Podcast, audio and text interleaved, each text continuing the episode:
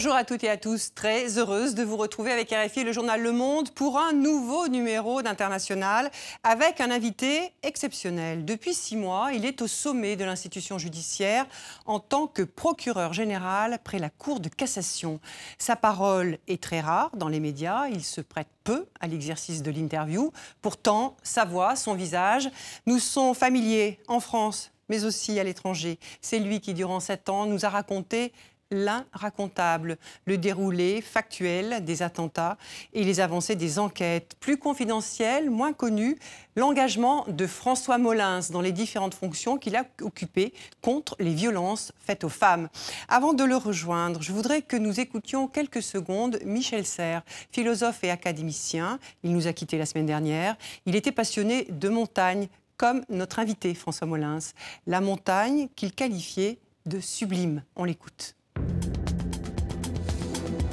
Les mots disent toujours plus qu'on ne croit. Et sublime, euh, il y a quand même la limite. On est sous la limite, sublimite, tu vois, sublime, c'est ça. Et alors on se sent très petit. Voilà, on se sent très petit par rapport à cette masse qui est là devant vous et qu'on pense qu'on ne franchira jamais ou, qu'on n'escaladera jamais. Le souffle est capital dans cet effort-là. Nous l'appelons l'inspiration parce que c'est le souffle de l'esprit. Et tout d'un coup, le, souffle qui, vous apparaît comme corporel devient à un certain moment le souffle qu'on appelle spirituel. Bonjour François Molins. Bonjour. Merci beaucoup d'avoir accepté euh, cette interview. Euh, vous, vous aimez la montagne, hein. vous la pratiquez, euh, euh, les skis aux pieds, vous pratiquez l'escalade beaucoup. Euh, quand vous entendez Michel Serres dire il faut du souffle pour faire de la montagne, vous, est-ce que vous ressentez exactement ce même sentiment? Est-ce que c'est ce que vous allez chercher en gravissant les sommets? D'abord, j'aime beaucoup Michel Serres. J'aime bien citer ce qu'il dit souvent sur l'autorité, le sens profond de l'autorité. Effectivement, euh, les, images que vous montrez euh, font chaud au cœur, hein, puisque c'est la Meige. Donc c'est un beau sommet. Mais... Vous l'avez traversé vous-même, la Meige Oui, oui, tout à fait. Euh, Et gravi. Je pense effectivement que il y, a il y a sûrement des, des, points communs dans la, la dimension montagne et la dimension justice.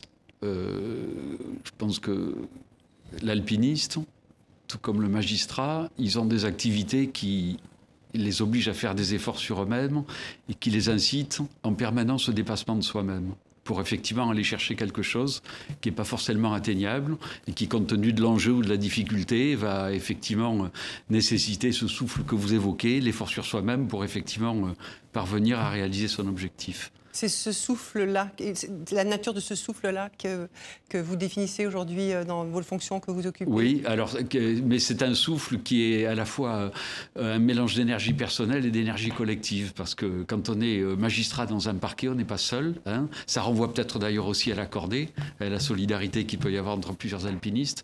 Il y a aussi un fil qui fait qu'on peut compter sur son énergie, mais il y a aussi l'énergie de l'équipe. Et c'est finalement la conjonction de ces deux choses qui permet de réaliser des, belles choses, comme quand on veut gravir un sommet. Ou d'affronter des difficultés, comme vous avez des, difficultés. des moments particulièrement difficiles, hein, quand euh, Tout à fait. Euh, nous avons connu ces périodes d'attentats mm. en France. Vous avez même conduit vos équipes euh, en montagne, je crois, oui, oui, avec vous à vos côtés. En temps. Avant de poursuivre cet entretien, François Molins avec RFI le journal Le Monde, je vous propose un bref rappel de votre parcours avec Antoine Delpierre et Rodolphe Clémendoux. Monsieur François Molins est nommé procureur général près la Cour de cassation. Une fois au sommet, d'autres que vous penseraient être arrivés, avoir réussi. Procureur près la Cour de cassation pour un magistrat du parquet en France, il n'y a pas plus haut. Mais vous, François Molins, en alpiniste amateur et éclairé, vous savez qu'on ne redescend dans la plaine que lorsque la montagne le décide. Soyez assurés qu'après ces sept années passées à la tête du parquet de Paris, mon énergie et ma détermination sont intactes et que je saurai les mettre au service de mes actions et de ma réflexion dans mes nouvelles fonctions. Cette année, durant lesquelles vous vous êtes invité chez les Français pour de sombres annonces. C'est toujours le même Colt 45 de calibre 11-43 qui a été utilisé.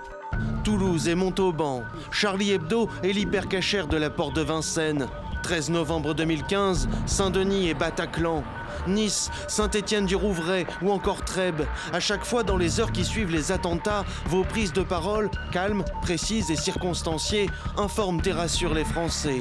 Sur le terrain que vous fréquentez assidûment, vous éclipsez ministres et hommes politiques. Tout sera fait pour déterminer qui est qui. À cette époque, comme dans vos affectations précédentes, vous laissez le souvenir d'un grand professionnel. M. A été à Bobigny, un parquetier remarquable, et qui a bien travaillé, tout le monde le reconnaît, de droite comme de gauche.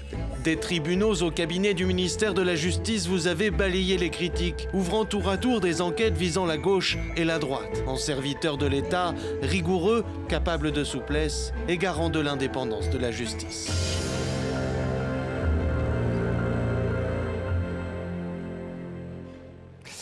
François Molin, Sophie Malibaud de RFI et Jean-Baptiste Jacquin du journal Le Monde nous ont rejoints. Euh, arrêtons-nous euh, euh, quelques minutes sur cette question-là, ce mot indépendance qu'on vient d'entendre à la fin de ce petit sujet qui vous était consacré, ce portrait. ce mot, vous l'avez prononcé sept fois dans votre discours d'installation quand vous, avez pris vos fonctions à, la Cour de cassation en novembre dernier. Aujourd'hui, votre nomination a fait l'unanimité. mais quand vous avez été nommé procureur de Paris. Vous avez été critiqué, enfin, votre nomination a été critiquée avec euh, on peut dire un peu, il y avait de la suspicion parce que vous étiez passé par le cabinet de la mm. ministre de la Justice, Michel Alliot-Marie. Cette suspicion, vous avez meurtri à l'époque, je crois. Mm. Oui. On avait beau me dire que c'était pas mes qualités qui étaient visées, euh, j'avoue que les, critiques m'avaient un peu meurtri et je me suis toujours dit, comme euh, je fonctionne plutôt sur un mode résilient, je me suis toujours dit que j'allais démontrer effectivement que j'étais capable de faire mon, mon, travail tout à fait correctement et en toute indépendance. Donc ça, c'est quelque chose que je, m'étais euh, promis de faire lorsqu'effectivement j'ai eu cette polémique qui en réalité renvoyait, je pense, et renvoie toujours puisque elle, ne s'est pas terminée. elle continue régulièrement. tout à fait. Elle renvoie aux tensions qu'il y a autour de la justice et elle pose effectivement cette question de l'indépendance qui est consubstantielle à l'exercice des fonctions judiciaires, qu'il s'agisse de juges ou de procureurs, même si pour les procureurs il y a une nature un peu duale parce qu'il oh, faut qu'on soit indépendant dans l'exercice des poursuites individuelles, mais on est aussi quelque part les représentants du pouvoir exécutif dans la mesure où on est chargé de mettre en œuvre les politiques publiques pénales qui sont déterminées par le gouvernement. Donc c'est un peu cette double nature. Mais l'indépendance, c'est quelque chose de nécessaire dans l'exercice au quotidien de la fonction, qui euh, se traduit effectivement par, euh, depuis euh, la loi du 25 juillet 2013, par l'interdiction pour le ministre d'adresser des instructions individuelles mais qui serait encore plus consacrée si euh, elle était aujourd'hui reconnue euh, de façon constitutionnelle euh, à travers effectivement ce projet qui est porté voilà, par ça, la réforme le président de, du statut. Le projet de loi de réforme constitutionnelle. L'avis conforme, c'est-à-dire faire en sorte que le gouvernement soit tenu de suivre l'avis donné par le Conseil supérieur de la magistrature. Et Dans la, nomination? Pour la nomination. Et ça, je pense que c'est nécessaire parce qu'on vit et quand on regarde, quand on porte le regard sur ce qui se passe à l'étranger, on se rend compte qu'il y a quand même des dangers dans certains pays, notamment à travers l'émergence de certains courants qu'on va qualifier de populistes. Et euh, la règle qui est suivie euh, pratique euh, par les gouvernants français depuis dix ans pourrait tout à fait être remise en cause demain à l'occasion d'un changement de gouvernement avec un nouveau gouvernement qui dirait bah, écoutez, euh, moi j'applique la Constitution et quel que soit l'avis du Conseil, je fais ce que je veux. Donc je pense que nos politiques seraient bien inspirées, effectivement, de sécuriser les choses en révisant la Constitution pour que cela soit désormais inscrit euh, dans la, règle suprême qui gouverne notre pays. Justement, euh, Monsieur Molins, cette, ce projet de réforme constitutionnelle sur les conditions de nomination euh, des procureurs, ça fait des années, 20 ans. des décennies qu'on en parle. Pourquoi les, hommes politiques ont peur de cette réforme Et ont-ils raison d'en avoir peur Je sais, il y a quelque chose, très sincèrement, qui m'échappe un peu, parce que c'est quelque chose qui est consensuel quand on interroge tout le monde. La preuve, c'est que ça a été porté à plusieurs reprises, mais c'est toujours accompagné d'autres dispositions qui, en général, viennent compliquer le jeu et qui font que la réforme ne passe pas. Moi, je dis simplement, je l'ai déjà dit à plusieurs reprises, il faudra un jour se demander si c'est vraiment un sujet important. Il faudra peut-être ne pas hésiter à porter ces dispositions seules dans une réforme, puisque c'est consensuel, il n'y a aucune raison que ça ne soit pas porté et que ça ne se traduise pas un beau jour par, un beau jour par une révision. Donc voilà, effectivement, ça fait 20 ans que tout cela dure, hein, et je crois que plus le temps passe, plus les mesures proposées seront insuffisantes. Plus on attend, plus l'attente sera forte. Parce que la société a besoin de plus de transparence. si, on continue à attendre, j'allais dire, ça suffira pas et se posera de plus en plus la question de savoir qui doit proposer. Est-ce que c'est euh, le gouvernement ou est-ce que c'est au contraire le Conseil supérieur de la magistrature comme c'est le cas pour les, premiers présidents et les présidents de tribunaux et les, et les, membres du siège de la Cour de cassation. Très concrètement, François Molins, quel est votre rôle aujourd'hui près la Cour de cassation euh, Est-ce que vous pouvez expliquer au grand public vraiment euh, quel, est l'enjeu derrière tout ça? Je vais essayer d'être le, plus euh, basique et, clair possible. Au niveau, à la Cour de cassation, à la limite, pour moi, il n'y a pas d'enjeu. moi, je baigne entre guillemets dans, dans l'indépendance, puisque on ne peut pas me donner d'instructions. La seule hypothèse où je peux recevoir des instructions, c'est si la ministre de la Justice me demande de faire un pourvoi dans l'intérêt de la loi, d'ordre du garde des Sceaux. En dehors de cette hypothèse, euh, le parquet général de la Cour de cassation est composé de magistrats qui sont totalement indépendants et qui visent une liberté intellectuelle absolue. On n'est pas, pas véritablement ministère public, on ne soutient pas une accusation, on n'est pas une partie au procès. Notre seul rôle est de donner des avis nous dit la loi, dans l'intérêt de la loi et du bien commun, et notre rôle est d'éclairer la Cour de cassation sur la portée de sa décision. Donc en réalité, si vous voulez, on est là pour, euh, dans un schéma de liberté absolue, donner euh, un avis essayer de faire l'interface avec euh, la société, ses évolutions, la société civile.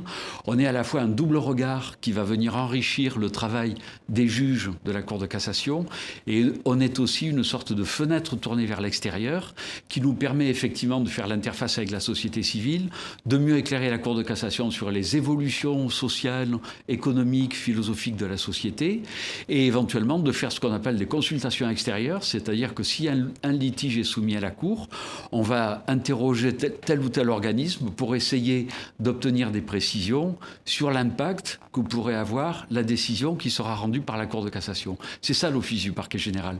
Mais on n'est pas du tout dans la peau d'un procureur ou d'un procureur général de tribunal ou de cour d'appel. Un peu des sages C'est un peu une fonction de sage oui, quelque part, mais euh, d'éclairage aussi, parce que euh, le droit aujourd'hui, euh, le droit c'est pas une matière morte. Hein, le droit c'est un droit vivant. Euh, il doit s'irriguer euh, dans un contexte et les décisions euh, qui sont rendues par la Cour doivent aussi tenir compte des évolutions de la société et bien prendre en compte les impacts en réalité qu'elles pourraient avoir sur l'évolution des mœurs. Et, votre, votre, vos années passées, justement, vous avez été soumis donc à une forte pression du fait de ce contexte mmh. d'attaque terroriste. en quoi, quelles leçons est-ce que vous en avez tirées? En quoi est-ce que ça peut influer maintenant sur votre façon de, de rentrer dans ce rôle? Les fonctions que j'exerce viennent de toute façon après euh, presque 40 ans d'exercice au sein du ministère public, où j'ai été, on va dire, euh, poursuivant, hein, où donc mon travail c'était euh, de diriger des enquêtes. S'il y avait des éléments positifs, de, souvent de, de, poursuivre devant les tribunaux ou les cours d'assises, puis après de faire exécuter les peines. Là, je suis dans un registre différent. Alors, je pense que tout ce que j'ai fait pendant 40 ans me sert bien évidemment parce que je pense que je suis resté procureur dans l'âme, mais je suis avant tout magistrat. Et je pense qu'effectivement, l'office d'un magistrat, euh, c'est aussi. Alors, ça, ça peut servir par rapport au terrorisme. C'est, on a tous des émotions. C'est normal d'avoir des émotions, on est des êtres humains comme les autres, mais c'est pas parce qu'on a des émotions qu'il faut agir et décider en fonction, de ces émotions, et de ses convictions. On agit en fonction des règles légales, des situations, après une expertise, et ça c'est sûr que je pense que le terrorisme m'a appris et nous a beaucoup appris euh, par rapport à ça. Vous, parlez euh, beaucoup de, donc, de droits vivants et de, la société. Et vous avez dit à l'occasion de votre discours, la demande de justice est là plus que jamais. Euh, pourquoi? Que, Pourquoi vous trouvez que la, que la demande de l'exigence de, justice est, aussi forte en ce moment dans nos sociétés Parce qu'on vit dans un monde dans lequel le juge a un office de plus en plus important. Il est de plus en, plus là pour euh, régler les, les conflits et les problèmes qu'il peut y avoir dans les rapports sociaux. On est dans une société euh, qui est, on, on appelle ça, c'est un phénomène de judici, judiciarisation, hein, euh, qui a tendance à produire de plus en plus de normes. Plus on produit de normes, ben, plus le juge a du travail pour l'appliquer. Donc effectivement, il y a un office du juge qui est vous le regrettez, cette judiciarisation Je pense que des fois, ça va un petit peu trop loin. Parce Par que exemple il faut, je pense, aujourd'hui, euh, on est déjà dans un pays dans lequel on a certainement un nombre de juges qui est parmi l'un des plus faibles par rapport à la population. Je vous renvoie aux, études du CEPEJ. Euh, on ne réglera pas les problèmes qu'en donnant des moyens supplémentaires. Il faudra aussi qu'on règle les problèmes en revoyant nos organisations et on réglera aussi nos problèmes en se posant des questions sur ce qui doit relever effectivement de l'office du juge. Qu'est-ce qui doit être réglé par le juge ou est-ce qu'au contraire, qu'est-ce qui pourrait être déjudiciarisé et renvoyer, on va dire, à des modes de règlement alternatifs de conflit. À la médiation, par exemple Par exemple, la médiation pas dans tous les domaines. On pourra en parler pour les violences faites oui, parce que vous avez voilà. Hein Mais donc c'est effectivement, c'est effectivement par rapport à tout ça qu'il faut que je pense que la justice utilise l'ensemble de ses voies parce que tout ne se réduit pas dans des problèmes de moyens. Est-ce que justement, dans, l'évolution qu'il y a eu ces dix dernières années dans la course à la réponse pénale, où on cherchait à afficher un taux important de réponse, réponse pénale, on n'a pas trop demandé à la justice et de faire du chiffre plutôt que de faire du travail. Euh. Certainement. Certainement. On a peut-être, euh, on a, on a pénalisé euh, certains comportements. il y a des tas de textes qui ont été votés qui sont d'ailleurs très très peu appliqués. Et effectivement, on peut penser que il faut peut-être aujourd'hui recentrer effectivement le magistrat sur son cœur de métier et trouver des modes de règlement de conflits avec une justice peut-être plus douce et parfois mieux adaptée à des petits conflits qui ne doivent pas forcément relever de l'office du juge. Vous avez évoqué tout à l'heure euh, le cas de, pays en Europe euh, dont les appareils, euh, dont les, institutions judiciaires souffrent du fait de certains régimes que vous avez qualifiés de populistes. et donc, pour vous, une justice au pas, et pour tout, c'est la fin d'état de droit et de la démocratie. Euh, est-ce qu'il faudrait créer un, mécanisme européen euh, indépendant, une sorte de conseil européen de la magistrature pour protéger l'indépendance de la justice dans ces pays? Est-ce que ce serait quelque chose qu'on peut imaginer, ça, tout en évidemment euh, respectant les, prérogatives de chaque institution judiciaire. Il y a des choses qui existent déjà. Vous avez tout un tas de recommandations qui sont éditées depuis des années, des années par le Conseil de l'Europe qui fixe, on va dire, des, véritables canons euh, sur euh, le statut des juges et des procureurs, et qui, euh, vous avez aussi un certain nombre de, choses dans le cadre de la Convention européenne sur le procès équitable. Donc il y a des choses qui existent. Mais on a l'impression qu'elles ne elles sont pas utilisées. Si, elles sont utilisées, et vous avez d'ailleurs un pays, la Pologne, je crois, qui a été amené à reculer. Oui, alors ils ont reculé, effectivement. À, la suite, C'est plutôt l'article 7, non Oui, tout à fait mais, que, l'Union européenne a utilisé. donc euh, la, Commission a aussi la possibilité de saisir la Cour de justice pour menacer de sanctions certains pays qui ne respecteraient plus, qui finalement sortiraient du cadre et qui ne respecteraient plus les valeurs qui sont aujourd'hui le socle de la civilisation européenne. Et parmi celles-ci, il y a un principe qui est sacro-saint, c'est que l'indépendance du juge, alors là je parle du juge, elle doit être fondée sur un sacro-saint principe qui est celui de l'inamovibilité, qui fait qu'on ne peut pas sanctionner un juge sauf à relever à, son encontre euh, de l'inconduite ou de l'incapacité euh, notoire. Et on ne change pas, un juge parce qu'il a déplu. Voilà, on ne peut pas le déplacer. Est-ce que c'est cet édifice juridique européen qui repose sur des valeurs partagées, notamment la Convention européenne des droits de l'homme, ne, tient pas parce qu'il a été bâti à l'époque sur des valeurs qui étaient partagées? Si ces valeurs sont moins partagées aujourd'hui, est-ce que ce n'est pas tout l'édifice qui se fragilise hein? Mais je pense que c'est ce qu'on dit souvent, euh, la fondation de l'Europe, ça a été aussi l'Europe des juges. Et euh, je pense qu'il est, euh, je pense qu'on a les moyens de lutter contre ce type de, dérive. Euh, j'évoquais tout à l'heure effectivement ce précédent. Je pense que c'est effectivement un, sujet par rapport auquel il faut, il faut être aujourd'hui extrêmement vigilant en, aidant. Euh, alors, euh, ça, peut inciter effectivement les procureurs et les juges des différents pays à se parler. Ils se parlent. Hein. Vous avez aujourd'hui un, réseau européen euh, des présidents des cours suprêmes de l'Union européenne, un, réseau européen, réseau Nadal, des procureurs généraux des cours suprêmes. Et tout ça, effectivement, permet d'échanger. Et je crois effectivement qu'aujourd'hui, la Commission a un rôle moteur avec la Cour européenne et la Cour de justice pour veiller effectivement au respect de ces valeurs, qui sont des valeurs qui font un socle. Et c'est important. François Molins, qu'est-ce qui va se passer avec le Royaume-Uni si et quand le Brexit euh, interviendra? Euh, Est-ce que vous pensez qu'on pourrait assister à un recul? Il y a le risque d'avoir un recul euh, en matière de coopération internationale, puisqu'on a un certain nombre d'outils aujourd'hui en Europe qui sont fondés sur un concept de reconnaissance mutuelle des décisions judiciaires. Alors vous, moi j'en vois au moins deux. Vous avez le mandat d'arrêt européen, Et puis vous avez euh, les équipes communes d'enquête. Euh, sont deux instruments qui sont absolument moteurs aujourd'hui euh, dans la qualité de la coopération en matière judiciaire, qui est essentielle, puisqu'aujourd'hui les plus grands dossiers de cybercriminalité ou de terrorisme concernent tous deux ou de plus nombreux pays.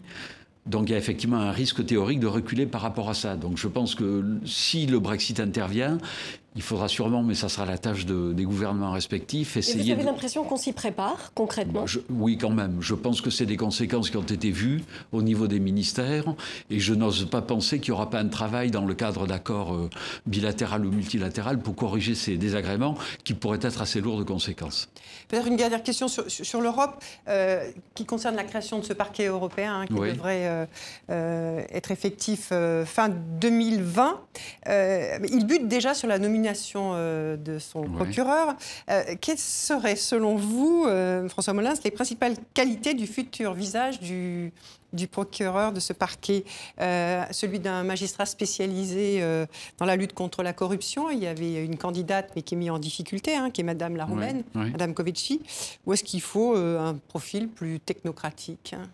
Alors d'abord, le, travail du procureur européen, du futur procureur européen, ce n'est pas que la corruption, c'est aussi la lutte contre les fraudes, la lutte contre les fraudes, notamment à la TVA, et la lutte contre le blanchiment. Donc la, la, corruption des qu'un des volets. Qu'un des volets. Euh, je pense que les technos sont jamais une bonne chose. Je pense qu'on a besoin d'un magistrat qui euh, ait vraiment des qualités de magistrat, un magistrat qui aime l'Europe, euh, qui puisse être consensuel, un magistrat qui, quand on travaille avec plusieurs pays, c'est toujours mieux d'être polyglotte et puis un magistrat qui, effectivement, puisse susciter un minimum de consensus. Alors, effectivement, on est dans une situation de blocage, hein, puisque j'ai bien compris qu'il y avait, avant les élections au Parlement européen, un conflit entre un candidat soutenu par euh, le Coreper, le Conseil, et un candidat soutenu par le Parlement européen. Il va, il va falloir que... Le Parlement européen, c'était Madame Covesi. Oui, Madame Covesi, euh, que je connais pas. La Oui, voilà. Donc il va falloir trouver, il va falloir trouver une sortie parce que... Le profil que vous dessinez est celui du candidat français. le profil que vous dessinez est celui du candidat français. Moi, je connais le, candidat français. Je trouve qu'il présente des tas de qualités. Hein. C'est pas parce qu'il est français, mais c'est vrai que par rapport à tout ça, il a été magistrat de liaison à plusieurs reprises dans plusieurs pays européens. Euh, il connaît bien la matière financière, il parle plusieurs langues. Euh, c'est un Européen convaincu. Je ne le mettrai pas dans la catégorie des technos. Hein. D'accord. Donc on voit fait que, la candidature roumaine euh, permette peut-être euh, d'aider ces pays euh, de l'ancienne Europe de l'Est Tout à fait. À, il y a aussi, il y a aussi on voit bien des arguments par rapport à, à, ce qui se passe dans certains pays mm. où des magistrats qui sont devenus les champions de la lutte anticorruption se voient poser des, des freins ou et, trouvent des tas d'embûches parce qu'ils suscitent l'opposition de leur gouvernement. Bien sûr, euh, je pense qu'il faudra une solution politique à ça qui relève certainement pas d'un d'un procureur ni d'un procureur général. François Melas, on a besoin de vos éclaircissements concernant une affaire, euh, sans parler du fond, hein, puisque la Cour de cassation a été saisie dernièrement par le gouvernement et euh, qui veut mettre, ce sont ces termes, à une insécurité juridique. C'est l'affaire euh, Vincent Lambert. On l'a appris aujourd'hui. La Cour de cassation se réunira le 24 juin. ce délai est inhabituel pour, pour une saisie. je crois que saisie le 31 mai avec une réunion le, 24 juin de la Cour de cassation, c'est très rapide il est, tout à fait inhabituel, mais il est prévu, c'est prévu par la loi. Le premier président peut décider de, réduire les délais d'instruction du pourvoi. Je pense que ça correspond. C'est inédit? Je, je, pense qu'au niveau de l'Assemblée plénière de la Cour, moi, j'ai pas fait de recherche, mais ça me paraît inédit. Euh, ça répond, on va dire, à, plusieurs, euh, plusieurs, la conjonction de plusieurs phénomènes, plusieurs facteurs. D'abord, je pense qu'il y a derrière le débat juridique euh, un débat sociétal avec des conséquences lourdes hein, pour un individu et puis pour la société en général. Tout à fait. il y a une conjonction particulière aussi qui est tout à l'honneur de l'actuel Premier Président qui cesse ses fonctions le 30 juin et dont on peut bien comprendre qu'il ait envie d'accélérer euh, l'examen de ce dossier compte tenu de son prochain départ. Ça, encore une fois, je pense que c'est tout à son honneur. Et puis, il y a aussi derrière euh, l'intérêt qu'il peut y avoir à statuer très rapidement, euh, puisque derrière cette décision, il y a aussi un conflit franco-français entre la justice judiciaire et la justice administrative. Alors, parce que la justice administrative avait permis l'arrêt des soins et oui. puis, puis, surtout, derrière tout ça, alors je ne vais pas vous dire ce qu'il en sera, parce que c'est moi qui vais monter à l'audience. Vous serez présent ce jour C'est moi qui irai à l'audience à l'Assemblée plénière. On est en train de préparer l'avis, donc on a commencé à travailler. Euh, je vous dirai pas ce que c'est, mais on voit effectivement bien les problèmes juridiques que ça pose. Euh, ça pose un problème, problème qui est de savoir qui. Euh, c'est la notion de voie de fait hein, qui conduit à considérer que c'est une théorie qui veut que lorsque une administration commet un acte qui est manifestement illégal, le juge, qu'il soit administratif ou judiciaire, peut être amené à intervenir et à lui adresser des injonctions l'administration ou faire réparer un préjudice. Euh, la question se pose de savoir est-ce que c'était l'office du juge administratif ou l'office du juge judiciaire? Je vous rappelle que le juge des c'est une question de juridiction. C'est une question de juridiction. Qui doit statuer C'est très technique, mais est-ce que derrière, il n'y a pas aussi euh, euh, vraiment toute une instrumentalisation politique de cette affaire? Et comment est-ce qu'on en sort? C'est pas le débat qui va être soumis à la Cour. Le débat soumis à la Cour, c'est la notion de voie de fait et de la compétence juge judiciaire ou pas.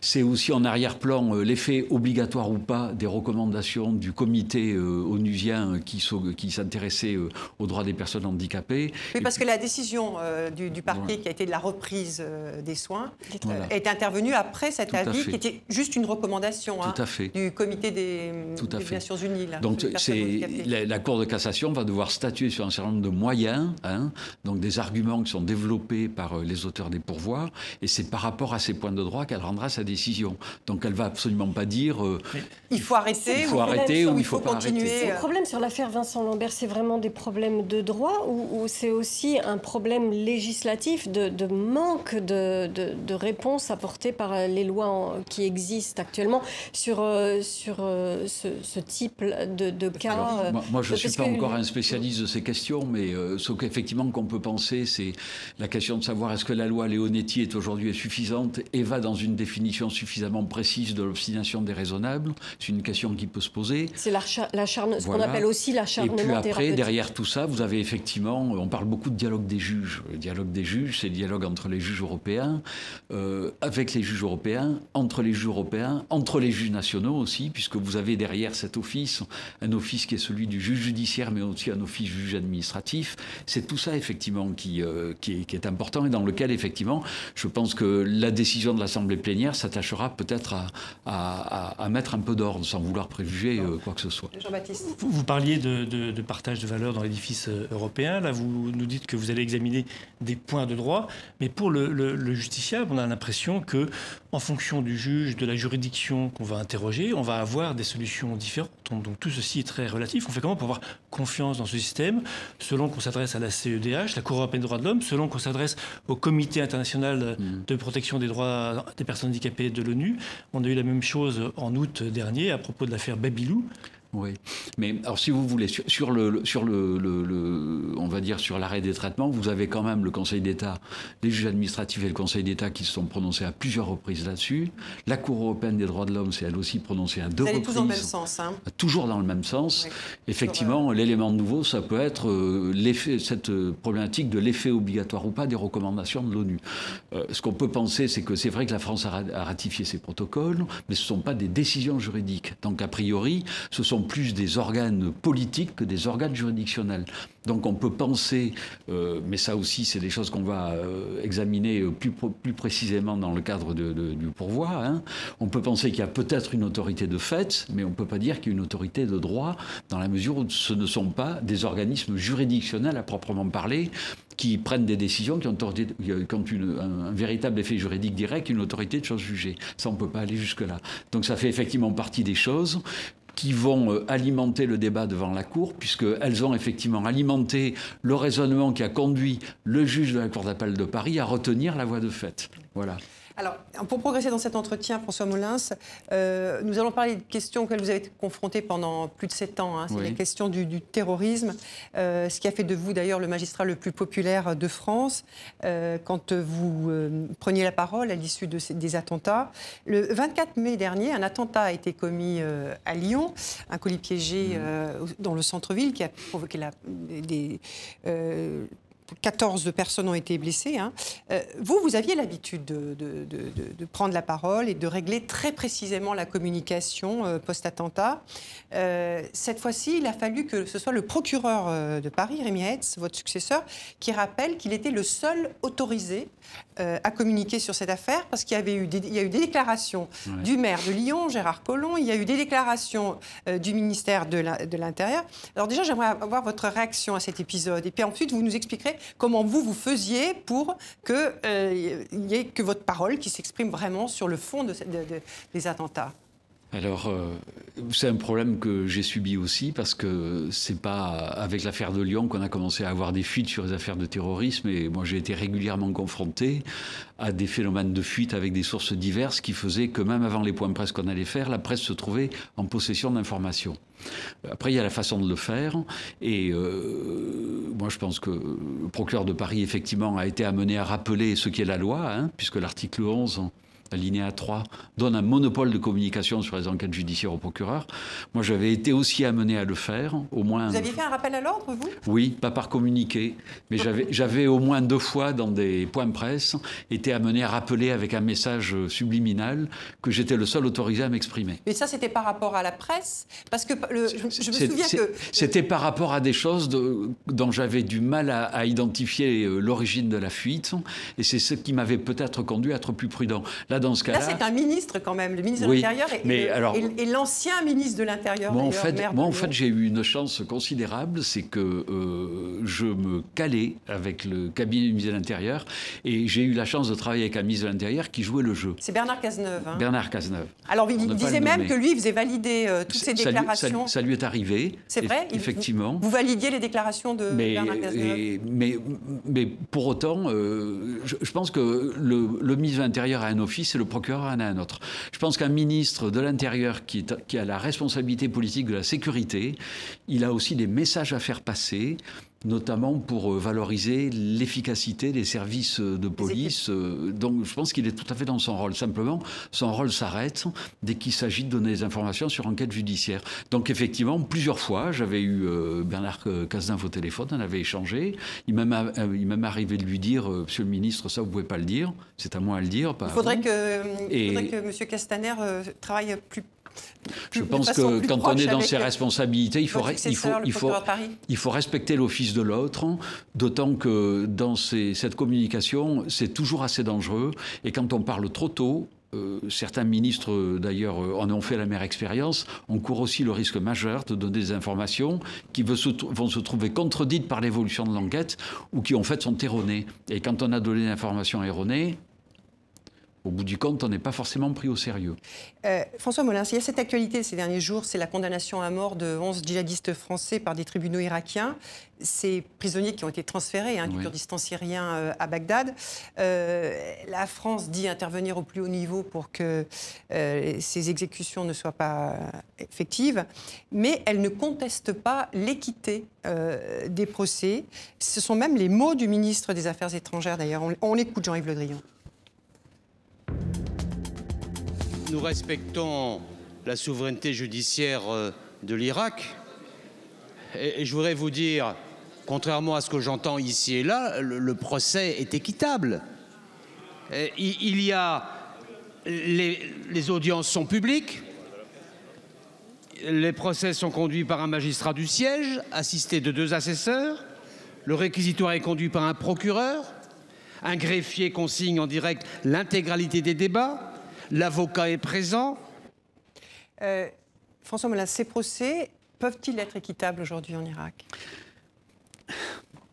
Alors d'abord, je ne connais pas le détail de la procédure irakienne. Je ne suis pas sûr que ce soit un problème de procès équitable ou pas. Je me demande si ce n'est pas d'abord un problème de souveraineté.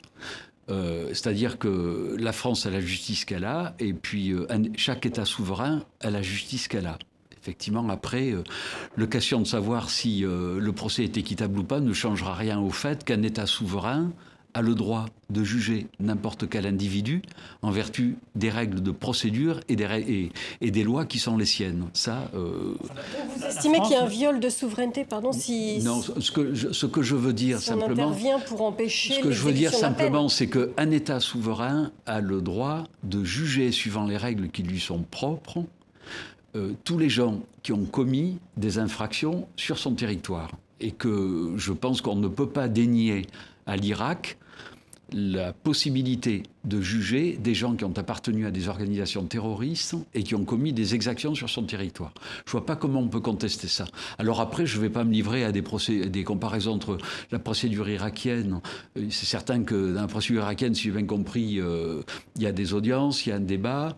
Mais la défense, euh, par exemple, n'est pas... La, la, défense ne peut pas faire son travail. Il y a un droit d'appel, il y a un avocat. Maintenant, les choses sont beaucoup plus rapides que chez nous. Oui, parce que l'avocat ne peut pas... Voilà. des éléments transmis Je pense effectivement que dans un cadre comme ça, mm. je ne vois pas comment un État peut aller contester la procédure qui se déroule sur le territoire de l'autre. Par contre, je pense que l'État a un devoir euh, majeur, c'est celui de protéger ses ressortissants et de faire en sorte que euh, si euh, ces ressortissants sont effectivement condamnés à la peine capitale, comme ça se passe d'ailleurs dans d'autres pays, je pense notamment à tous ces dossiers de trafic de drogue qui a en Indonésie avec des Français condamnés à mort, je pense effectivement le devoir premier de l'État français, c'est d'essayer de protéger ses ressortissants et de faire en sorte que la peine de mort, si elle est prononcée, ne soit pas exécutée. Et, surtout que ce sont des, Français qui sont impliqués dans des informations judiciaires ouvertes en France, par le parquet antiterroriste en France. Et donc la France a les moyens de, de, réclamer que ces personnes soient extraditées et extradées de la même façon qu'on a demandé l'extradition de. Bien comment, comment expliquer que ces personnes, qui, les 11 ont été arrêtées en Syrie euh, et, et, se retrouvent finalement jugées par la justice irakienne Comment, euh, comment expliquer le, Puisque normalement le principe est que la France ne doit pas extrader des, des enfin des, des, suspects vers des pays euh, qui pratiquent la peine de mort. Donc déjà, est-ce que là il n'y a pas une question d'exception, euh, de dérogation aux principes généraux le, problème, c'est que la situation de la Syrie n'est pas du tout celle de l'Irak. En Irak, vous avez un État souverain avec une justice qui est souveraine. En Syrie, euh, c'est pas le cas. Oui, mais c'est euh, pas le même État, donc. Euh, c'est pas le, seul qui est le, seul qui a un pouvoir souverain, c'est l'État syrien avec M. Bachar el-Assad, avec lequel la France n'a plus de relations diplomatiques n'a plus de relations consulaires. Et ces gens-là, dans la, Rojava, hein, dans, toutes les zones tenues par euh, l'armée syrienne euh, euh, libre et les YPG, mm. sont aux mains de gens qui n'exercent pas une souveraineté effectivement sur tout ça. Donc on est, bien évidemment, ils font tous, les, adultes, ils sont identifiés, ils, font l'objet de mandats d'arrêt et de, ou de mandats de recherche. Mais la difficulté, c'est qu'on se trouve dans une forme de zone grise où on ne sait pas qui effectivement est en mesure de les juger. Alors dans certains cas, par des choses qui, euh, je ne sais pas ce qu'il y a derrière tout ça, euh, les YPG ou l'armée syrienne libre, je ne sais plus qui, a livré effectivement des Français à l'Irak qui les juge, j'imagine si l'Irak les juge, c'est parce qu'il y a des critères de compétence qui lui permettent de le faire. En tout cas, j'ose l'espérer. Euh, le, problème derrière tout ça, si vous voulez, euh, c'est ça qui... Euh, moi, j'entends dire aujourd'hui ah, que certains États réfléchissent à une solution de justice internationale. Bon, le conflit dure depuis 2011. On aurait peut-être bien inspiré, notamment au niveau de l'ONU. Vous seriez favorable bah Oui, mais le problème, c'est qu'il aurait fallu y penser beaucoup plus tôt. Hein C'est-à-dire, vous voudriez qu'il y ait un tribunal pénal international certain que comme il y a eu pour. Euh, l'idée d'une justice internationale aurait permis effectivement de sortir cette espèce de maelstrom et de cette zone grise et aurait permis de faire juger par un organisme international, une juridiction internationale, ces gens-là, avec une procédure qui soit dédiée et qui soit acceptée par l'ensemble des États. La difficulté, c'est que. Tard? On sait le nombre d'années qui est nécessaire à arriver à ça et qu'on s'y prend peut-être un petit peu tard. Mais euh, vous êtes extrêmement attentif euh, au sort des victimes, vous, euh, François. Oui, tout à fait. Vous l'avez beaucoup montré dans, dans votre carrière. comme disait Jean-Baptiste, certains des djihadistes qui ont été condamnés à mort sont visés par des procédures en France. Oui. Est-ce que pour, pour ces victimes, qui euh, pourrait avoir un procès en France et qu'il ne faut pas justement euh, demander l'extradition de, de, ces condamnés? D'abord, d'abord, les, les, gens qui, euh, qui sont... Euh, il y, a certains, certaines personnes... D'abord, il faudrait démontrer que les gens qui sont là-bas sont, euh, ont participé à des, à des actes qui ont directement causé les victimes chez nous. Hein. Je ne suis pas persuadé je suis parti depuis plusieurs mois hein, du parquet de Paris, mais je ne suis pas sûr que parmi les gens qui sont là-bas, on ait des gens qui aient trempé directement dans les attentats. Il y, en a certains qui apparaissent. Il y, en a quelques-uns qui apparaissent. Du 13 novembre, il y en a voilà, d'autres qui sont poursuivis. Que manifestement, les instructions sont un peu bâclées et qu'il n'y a pas d'individualisation de la peine. Donc en réalité, on n'apprend pas grand-chose sur ce qu'ils ont commis dans ces procès. C'est certain c'est certain. Après, il faut bien la part. Il faut, je pense que dans tout ça, il faut bien faire la part des choses. La justice française, effectivement, a identifié ces gens-là. Il y a des mandats contre ces gens-là. Donc, sur le plan juridique, il y a des choses qui existent et qui sont faites. Il faut simplement faire la part des choses entre le juridique et la situation, effectivement, des dossiers d'instruction qu'on a. Et puis après, les décisions euh, politiques ou diplomatiques qui renvoient à la responsabilité du gouvernement français, qui a pris ses responsabilités et qui a effectivement euh, euh, choisi, effectivement, ça alors moi là-dessus, j'ai pas à m'exprimer. Hein. J'ai une obligation de réserve hein, et j'ai pas à critiquer les positions des, gouvernements quels qu'ils soient. Hein. Est-ce que derrière ces questions euh, diplomatiques et ces questions de principe, il n'y a pas aussi une, certaine hypocrisie? Parce que euh, ce sont des personnes qui font peur, ces djihadistes. Si on les faisait juger en France, on les libérerait un jour, ça fait peur, l'opinion en a peur, et du coup on est très content de s'en débarrasser de cette façon-là. Je, pense qu'il y a très certainement, quand moi j'en parle souvent euh, avec des tas de gens, euh, dans des conférences, euh, il y a certainement un sentiment très largement majoritaire au sein de la société française qui consiste à qui ne souhaite pas voir revenir ces gens-là. Hein. Alors les enfants c'est une chose, ils n'ont pas choisi de naître là-bas, il y a certainement quelque chose à faire à l'égard de ces petits. Hein. les adultes, effectivement, ils ont choisi d'y aller, ils ont rejoint une organisation terroriste criminelle, et je pense effectivement la très grande majorité des Français n'a pas envie de les voir revenir, dans la mesure où ils ont choisi de s'en aller. Dire que, est-ce qu'à long terme, il n'y a pas un problème? Parce que ce qu'on connaît des prisons irakiennes, c'est que en fait, ceux qui y sont, hein? euh, certains ont mené ensuite euh, hum euh, l'organisation de l'État islamique. Donc en, réalité, ça n'est que repousser le problème à plus tard. Mais est-ce qu'il n'y a pas un problème aussi de volonté politique qui fait qu'on n'explique pas ça aux, opinions? Et on, a l'impression de liquider le problème à bon compte en confiant la Mais c'est vrai qu'il y, a des questions qui se posent dans tous les cas. Hein. Il y a des questions qui se posent sur le retour en France par rapport aux au problèmes que ça peut susciter dans les prisons françaises. Il ne faut pas méconnaître non plus la dérive, entre guillemets, en termes de danger euh, sécuritaire que ça pourrait causer dans, nos prisons. On a plus de 500 terroristes euh, islamistes qui sont euh, enfermés. S'il y en avait 300 ou 400 de plus, effectivement, c'est pas quelque chose qui est neutre. De l'autre côté, il y a effectivement le degré de certitude de voir ces gens-là rester dans les prisons irakiennes et y purger l'intégralité de leur peine. C'est aussi une question qui peut se poser. L'avenir le dira. il y a plus de moyens en France qu'en Irak. Voilà. Mmh. Peut-être une dernière question sur, euh, sur cet aspect-là.